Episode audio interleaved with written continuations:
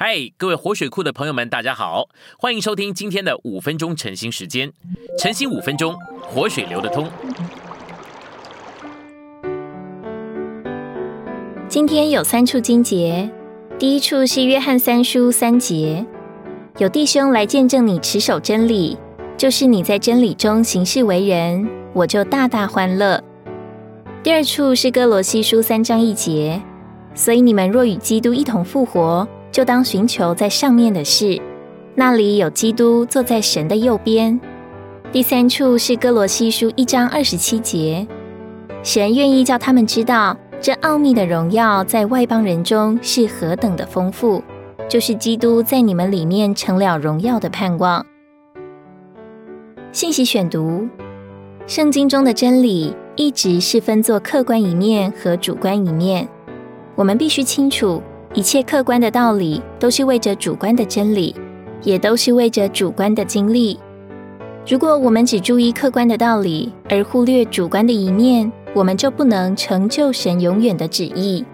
神永远的旨意就是召会。客观的道理是为着主观的真理，而主观的真理的经历乃是为着产生召会。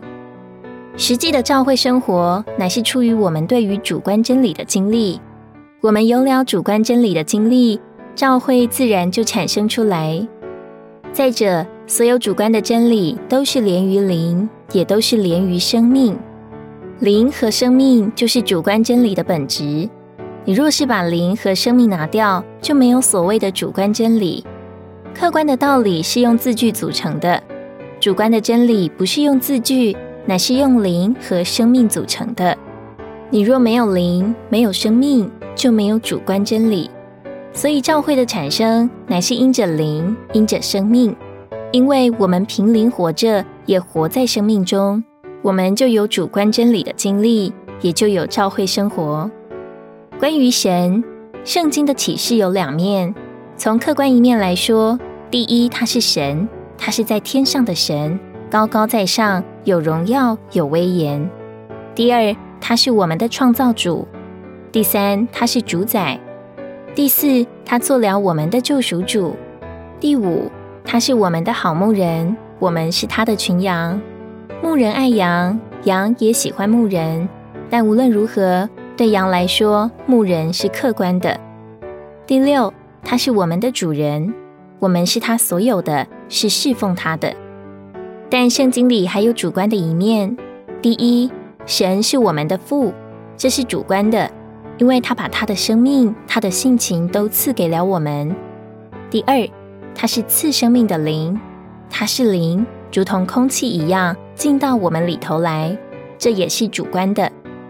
第三，他是我们的生命，他必须进到我们里面来，主观的活在我们里头，调在我们里头，才能做我们的生命。